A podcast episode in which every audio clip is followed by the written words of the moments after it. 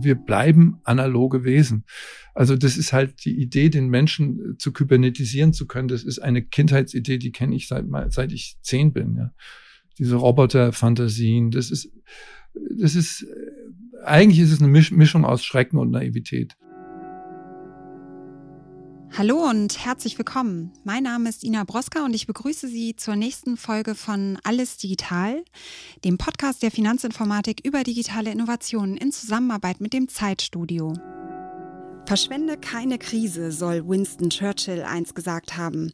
Tatsächlich zeigt es die Geschichte, dass Krisen Gesellschaften in der Vergangenheit radikal verändert haben, dass sie sogar neue Epochen einleiteten. Auf die Pest folgte beispielsweise die Renaissance und auf die spanische Grippe die goldenen Zwanziger. Seuchen wirkten also stets als Innovationsbeschleuniger, weil sie den Forscher- und Erfindergeist beflügelten, weil sie Gesellschaften durchrüttelten und sich vielen Menschen neue Chancen boten. In der Retrospektive lassen sich wertvolle Erkenntnisse gewinnen. Das gilt natürlich auch für die Corona-Krise. Deshalb lautet eine der spannendsten Fragen, wie leben und wirtschaften wir nach der Pandemie? Welches Zeitalter wird mit der Post-Corona-Zeit eingeläutet? Genau darüber sprechen wir in dieser Folge mit Trend- und Zukunftsforscher Matthias Hawks, den wir am Rande des FI-Forums in Frankfurt zum Gespräch getroffen haben. Ja, hallo Herr Hawks, schön, dass Sie heute unser Gast sind bei Alles Digital in unserem Podcast-Studio. Ja, gerne. Herr Hawks, der Titel Ihres neuen Buches heißt ja Die Hoffnung nach der Krise. Sie sagen, dass wir die Pandemie besser überstanden haben als gedacht. Was stimmt Sie denn eigentlich so positiv? Naja, die Frage muss ja eher lauten, äh, warum sind alle Leute so negativ? Nicht? Also man kann natürlich den Anspruch haben, dass eine Krise gar nichts macht. Ja? Also dass alles perfekt gelöst wird. In diese Haltung sind ja viele Menschen da reingegangen und dann haben sie sich teilweise sehr aufgeregt und geschimpft auf die Politik und so weiter. Aber eine Krise ist ja dadurch ausgezeichnet, dass man kein, äh, dass sie, dass sie uns konfrontiert mit der Unwissenheit. Wir wissen nicht, was wir machen sollen. Man kann ja nur hindurch manövrieren. Wenn Sie eine Liebeskrise haben, können Sie nicht das Ergebnis vorher schon haben, ja, sondern Sie werden sich bei diesem Prozess eben selbst verändern, indem Sie sich darauf einlassen, auf die Wirklichkeit. Und die Wirklichkeit ist in dem Moment eben sehr herausfordernd. Und ähm, wenn wir uns die Prognosen. Ich habe ja auch vor einem Jahr, vor anderthalb Jahren schon einen Text drüber geschrieben in einer Zeit, als die Menschen wirklich auf der totalen Hysterie waren. Also sie sind ja immer noch teilweise hysterisch, aber ähm, auf eben sehr viel Angst. Ähm, da war, ging es ja darum, die Wirtschaft wird zusammenbrechen. Wir werden endlos Armut, die, die großen Unternehmen werden zusammenbrechen. Wir werden Massenarbeit. Also es wurde ja alles hineingehämmert, was irgendwie ging. Und irgendwie ähm, wenn wir uns das mal nüchtern anschauen, ohne die, die, die Stimmungslage der Angst, dann haben alle Nationen, alle Regionen, alle Länder so ihre eigenen Wege gefunden, damit umzugehen. Einige haben es gar nicht hingekriegt. Russland ist ein Problem, Brasilien, wo Autokraten herrschen. Aber wir haben ja immer dazugelernt und ähm, man kann keine absoluten Lösungen finden. Und das ist, glaube ich, ein Stück Weisheit im Leben, dass man das auch nicht erwarten sollte, weil dann wird man immer enttäuscht.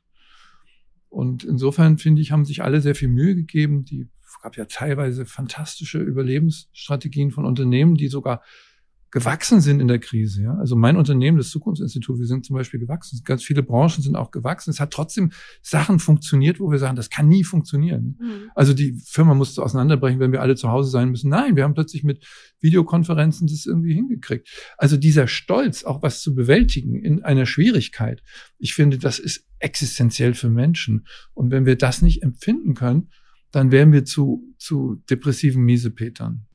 In Ihrem Buch zeigen Sie auch Perspektiven auf, äh, wenn ich es richtig verstanden habe, wie wir die Veränderung nutzen können. Wo sehen Sie jetzt denn die größten Chancen für Deutschland? Also so eine Krise schüttelt uns ja durch in unserer ganzen Existenzialität, in unseren Meinungen, unseren Weltbildern. Sie ist eine Zumutung. Also wenn man den Begriff so ein bisschen mit Bindestrich schreibt, dann wird ja ein Sinn draus. Also wir müssen plötzlich mutig sein, indem wir uns auch bekennen zu dem, was uns die Krise zeigen will. Und die Krise hat uns ja gezeigt, dass bestimmte Beschleunigungen in unserem Lebensform vielleicht sehr ungut und ungesund sind. Also im persönlichen Leben vorher, das alte Normal, da sind wir auch schon rumgerannt wie die Wahnsinnigen. Und uns, wir wurden ja plötzlich stillgelegt und haben plötzlich gesagt, Moment, das kann ja gar nicht sein, vielleicht hat das ja auch was. Ne? Und auf der anderen Seite, auf der metaphysischen Ebene, hat uns die Krise eben gesagt, es werden, wir können nicht aus der Natur raus. Also der Virus ist ja entstanden in einer sehr verdichteten Lebensform zwischen Menschen und wilden Tieren, sehr wahrscheinlich, und hat sich dann rasend schnell ausgebreitet über die Globalisierung. Das war ein Stoppzeichen und Krisen sind ja dazu da oder sie haben eigentlich den Sinn, dass sie uns zeigen, in der Richtung geht es nicht immer weiter. Wir kommen gleich mal auf einige Ihrer Prognosen. Mich würde aber einmal interessieren, auf welcher wissenschaftlichen Grundlage basieren denn Ihre Vorhersagen für die Post-Corona-Zeit? Wie haben Sie da recherchiert in der Krise und ermittelt?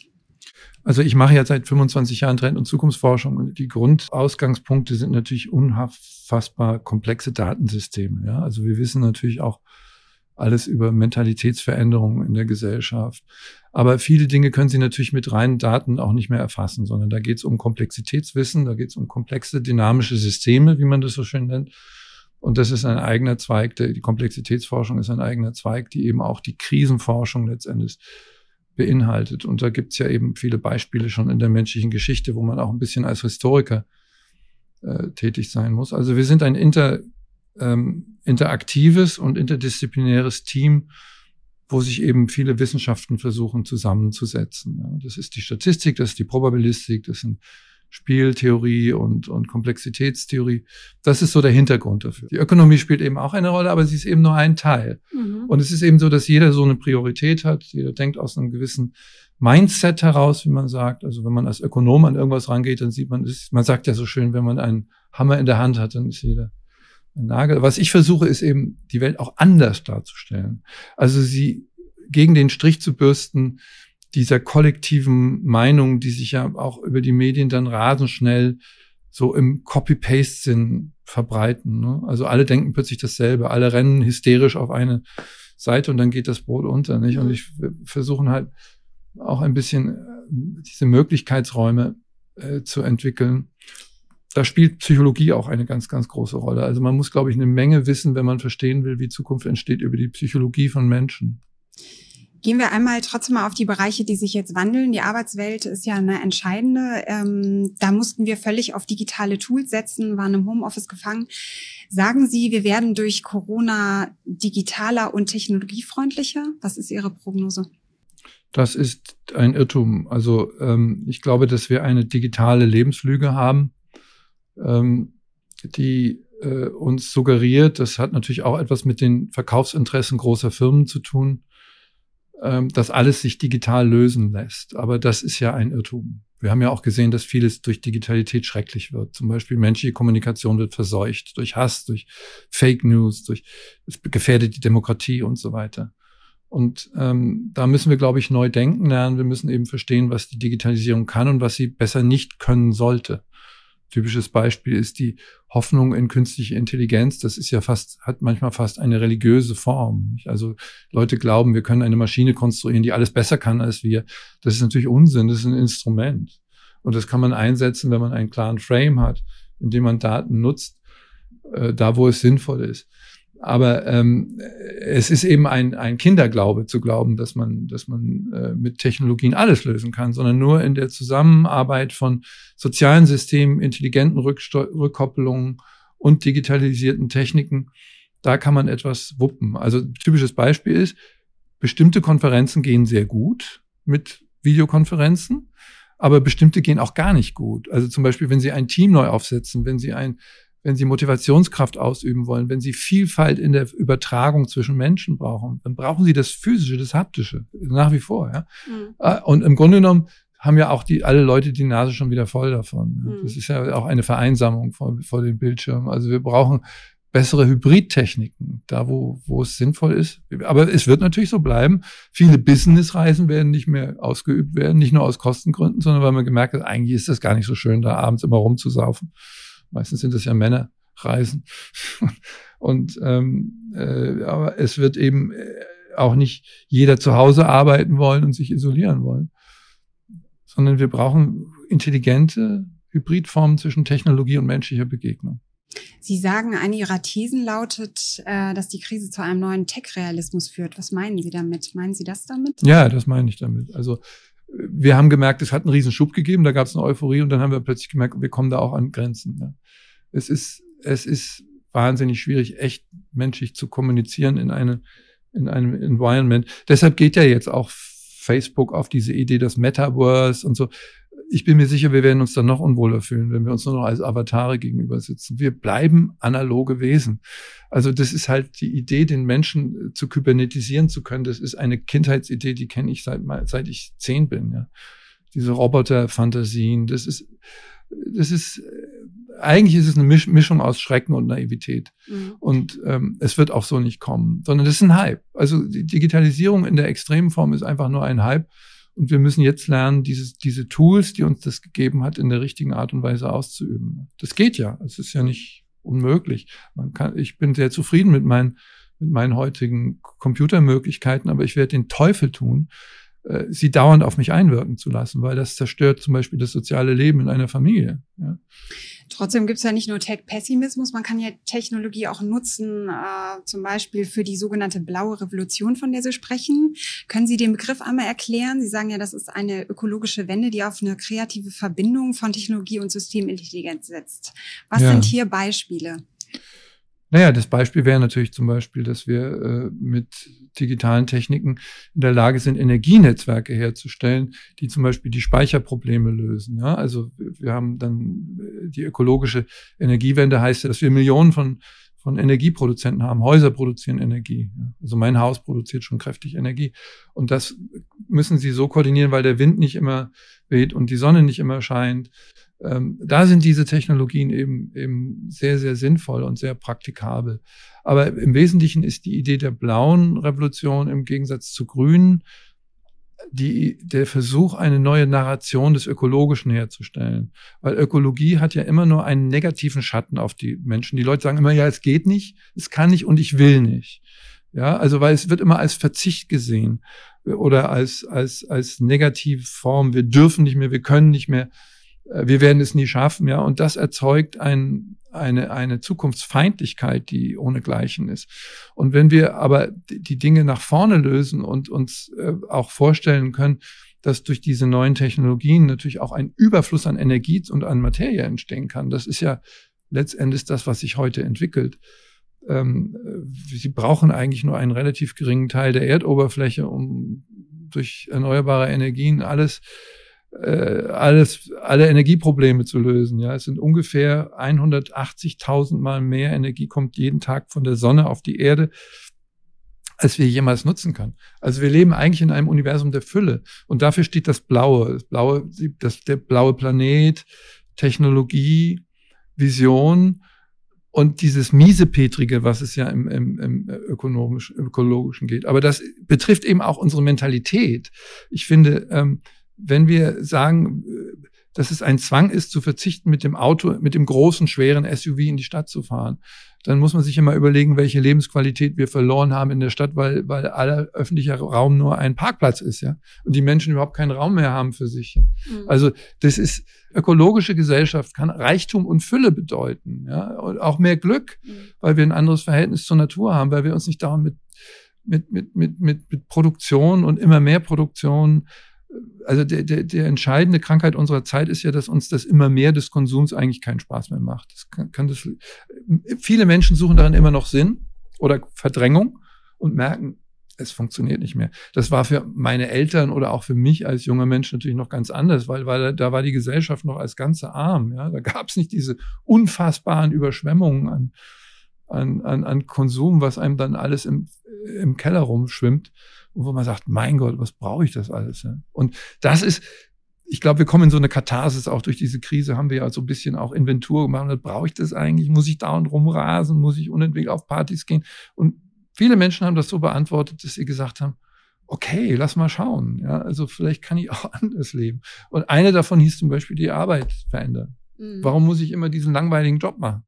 Oder ich darf mal einmal einhaken, das nachhaltige Bewusstsein. Also die ähm, Corona-Krise ist ja ausgelöst durch eine Zoonose, eine Infektionskrankheit, ne, die von Tier mhm. auf den Menschen überspringt. Dann haben wir die Überschwemmungen und die Hitzewellen gehabt. Wird unser Bewusstsein für das Ökosystem schärfer? Wird sich da was verändern? Das kann man wunderbar in der Trendforschung ja scannen wir dauernd die Erzählweisen von Medien zum Beispiel. Ja. Und heute gab es zum Beispiel zum ersten Mal einen äh, großen Artikel in der FAZ, ein riesiges Plädoyer für Tempolimit 130. Das habe ich da noch nie gelesen. Die haben immer nur das Gegenteil verbreitet. Und ich krieg plötzlich eine ganz andere Stimmung mit bei den bei den Verantwortlichen, bei den in der Politik. Ja, schauen Sie sich das mal an. Also ich war früher äh, einer der frühesten grünen Ökologen. Also ich war bin, bin in den 70er Jahren in diese Bewegung damals quasi hineingeboren worden. Damals waren wir immer eine kleine radikale Minderheit. Ja.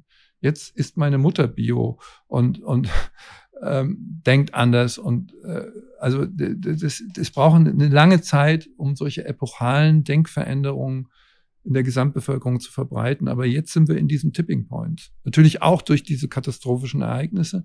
Aber ähm, man muss wissen, katastrophische Ereignisse allein machen noch keinen Bewusstseinswandel. Das kann auch zur Lähmung führen. Also es gibt auch viele Menschen, die fallen dann auf den Rücken und strampeln und sagen, äh, man kann eh nichts machen. Das ist ja auch weit verbreitet. Ja. Mhm. Also so dieses negative, negatorische, wir können uns gar nicht ändern, also geht die Welt unter. Das ist natürlich eine verborgene Depression. Mhm. Obwohl ich bin jetzt immer diejenige, die die positiven Aspekte trotzdem anspricht. Sie sprachen von einem ethischen Upgrade nach der Krise. Ähm, lernen wir wieder gesellschaftlichen Anstand in dieser Zeit, wo man Abstand und Rücksicht äh, nehmen musste? Ja, ich glaube zumindest ist es ein großes Bedürfnis da gibt und das ist dann natürlich eine Frage der Entscheidung. Ja? Also ich habe zum Beispiel für mich entschieden, ich gehe nicht in die sozialen Medien, ich tue mir das nicht an, ich schreie keine Leute an, ich lasse mich auch nicht äh, anschreien. Ich verweigere mich dem einfach. Ja, ich will anders kommunizieren. Ich will auch anders als als Mensch in die Welt gehen. Ich will Freundlichkeit ausbreiten und nicht dauernd muffigen Pessimismus. Diese Selbstverantwortung ist ungeheuer wichtig, weil das ist die Basis eigentlich vom menschlichen Zusammenleben. Und äh, es gibt halt einen Haufen Menschen, das sind aber gar nicht so viele. Das ist ja einfach nur, das Internet macht natürlich die kleinen Zwerge, Wutzwerge ungeheuer groß. Ne? Also man hat ja herausgefunden, dass die ganzen ähm, Corona-Lügen im Wesentlichen auf zwölf Aktivisten zurückzuführen sind. Sie haben ja Hebelwirkung ohne Ende. Ja? Sie können einfach irgendwas in die Welt setzen. Und ich habe das ja erlebt mit meinem positiven, meinem Regnose-Text vor anderthalb Jahren, wo ich gesagt habe, ähm, die Zukunft nach der Krise kann auch anders aussehen. Ich hatte innerhalb von einer Woche acht Millionen Klicks auf diesen Text. Ne? Das kann man, das ist unfassbar. Es war ein Sweetstorm kein Shitstorm, sondern ein Sweetstorm. Das gibt's eben auch. Ne? Aber es ist eben äh, die Entscheidung dazu, und ich glaube, konstruktiv zu sein gegenüber der Umwelt, gegenüber der Gesellschaft, das ist etwas, wofür sich heute viele Unternehmen auch entscheiden. Da, treu, da trennt sich die Spreu vom Weizen. Es gibt auch Firmen, die tauchen ab, die wollen damit überhaupt nichts zu tun haben, die wollen weiterhin mit Öl oder äh, verderblichen Waren äh, etwas, also denken Sie mal an diesen Opioid-Skandal in Amerika, ja. Da hat die Pharmabranche halb Amerika süchtig gemacht mit den Folgeerscheinungen dieser, diese, dieses unfassbaren Skandals ist Trump an die Macht gekommen, ja, weil die sind, die Menschen sind gestorben wie Fliegen. Und ähm, das, also es gibt immer Unternehmen, die das Böse wollen. Das ist so. Ja. Aber heute sind, glaube ich, viele Unternehmen fühlen sich heute auch gezwungen oder auch irgendwie berufen, jetzt in diesen positiven Bereich der Veränderung zu gehen, auch zu überlegen, was sind unsere Wertschöpfungsketten, wie behandeln wir unsere Mitarbeiter besser, wo, wo kriegen wir unsere Produkte her, äh, was, was tun wir für die Dekarbonisierung. Das ist ein unfassbarer Schub, den es gibt. Den muss man nur wahrnehmen. Ja, man kann ihn auch ignorieren, aber es ist ja alles eine Frage der Wahrnehmung und das hat es in dieser Form noch nicht gegeben und das hat natürlich mit Corona zu tun. Was sind denn analoge Trends, die jetzt eine Renaissance erleben? Also wir haben jetzt so viel über die Digitalisierung und Tech gesprochen. Ähm, wonach sehen sich die Menschen in Zukunft wieder? Was werden Trends der Zukunft sein? Naja, Naturerfahrung ist, glaube ich, ganz der entscheidende Punkt. Also Gärtnern hat einen unheimlichen Boom. Das ganze Urban Gardening-Thema und die Menschen wollen ihr Gemüse wieder selber züchten. Das ist natürlich auch Angst. Man will, hat ja erlebt Versorgungsunsicherheit vielleicht. Nicht? Also das aber nicht nur das, sondern auch alles, was so diese ganzen soften mentalen Techniken sind, Meditation, ähm, äh, Achtsamkeitsübung. Also es ist ja, es ist ja eine riesige Branche entstanden, die quasi wo die Menschen sich auch wieder selbst ernst nehmen und verwandeln wollen. Ja, weil die Kirche kann das nicht mehr. Das war ja früher eigentlich der Spiritualitätssektor war die Kirche und es gibt einen tiefen, tiefen Hang zu Spiritualität. Und Spiritualität ist ja nichts Religiöses im eigentlichen Sinn, sondern wie ich das definiere, ist es die Erfahrung von, von Verbundenheit zueinander als Menschen, aber auch zur Natur. Und das sind also Wandern, Fahrradfahren, wieder den eigenen Körper zu erleben als Kraftmaschine und nicht nur auf äußere Kräfte, auf Autos zu setzen. Ja. Also es sind eigentlich die analogen Dinge und natürlich auch ganz viele, ja, es wurden zum ersten Mal wieder Briefe gelesen in der, geschrieben und gelesen in der Branche, handschriftliche Papier, das haptische. Also diese ganzen scheinbar altmodischen Branchen haben auch eine Renaissance erlebt. Und das ist eben diese Trend-Gegentrend-Logik, aus der letztendlich dann immer eine neue Hybridität hervorgeht. Komme ich zur letzten Frage. Wie werden wir denn aus dem Abstand heraus in 10 oder 20 Jahren auf diese Krise blicken? Wie werden wir sie einordnen? Was glauben Sie? Ich denke schon, dass das ein Zeitenwende-Phänomen ist, so wie viele Pandemien ja in der Vergangenheit auch. Also die Pest im Mittelalter hat dann die Renaissance freigesetzt. Das hat dann schon länger gedauert. Das wird bei uns auch länger dauern. Aber äh, die Cholera-Pandemien haben die Städte umgebaut. Äh, AIDS hat zum Beispiel einen paradoxen Effekt gehabt, dass danach die Rechte der Homosexuellen viel mehr massiv angestiegen sind. Also es ist oft eben, dass diese existenziellen Erschütterungen ähm, so ein, eine Drift in der Gesellschaft auslösen. Und das wird mit Corona auch so sein. Das ist ein Auslöser. Ja? Also das, die Arbeit ist nicht getan, sondern sie beginnt jetzt. Dieser, dieser Sinneswandel beginnt und dadurch entsteht ein neues Denksystem, so wie es mit der Renaissance auch war. Und so werden wir darauf zurückblicken, ähm, und außerdem wird es ja auch bleiben. Ja? Also es ist, wir, wir leben mit den Viren und sind Teil dieser mikrobiotischen Welt, die ja auch in uns lebt. Wir sind ja voll mit, mit sowas. Ähm, und äh, das, das ist, glaube ich, schon, also es ist jetzt auch eine Entscheidungszeit. Das ist, glaube ich, schon eine richtige Diagnose. Wenn wir in diesem Jahrzehnt das, werden wir das hinbekommen, diesen Wandel zu einer entschärften ähm, wirtschaftlichen, defossilisierten Logik, ja. Also die, die, das Öl hat ja auch diese ganzen aggressiven Formen der Kultur äh, gesponsert, ja, die Raketen, die, die Autos, das, all, all das, was, was brennt und was, was davon. Also ich glaube, wir werden auch eine Entschleunigung äh, der Gesellschaft erleben. Einige Teile der Gesellschaft werden immer noch weiter rasen oder vielleicht sogar versuchen, die Geschwindigkeit aus Panik zu erhöhen.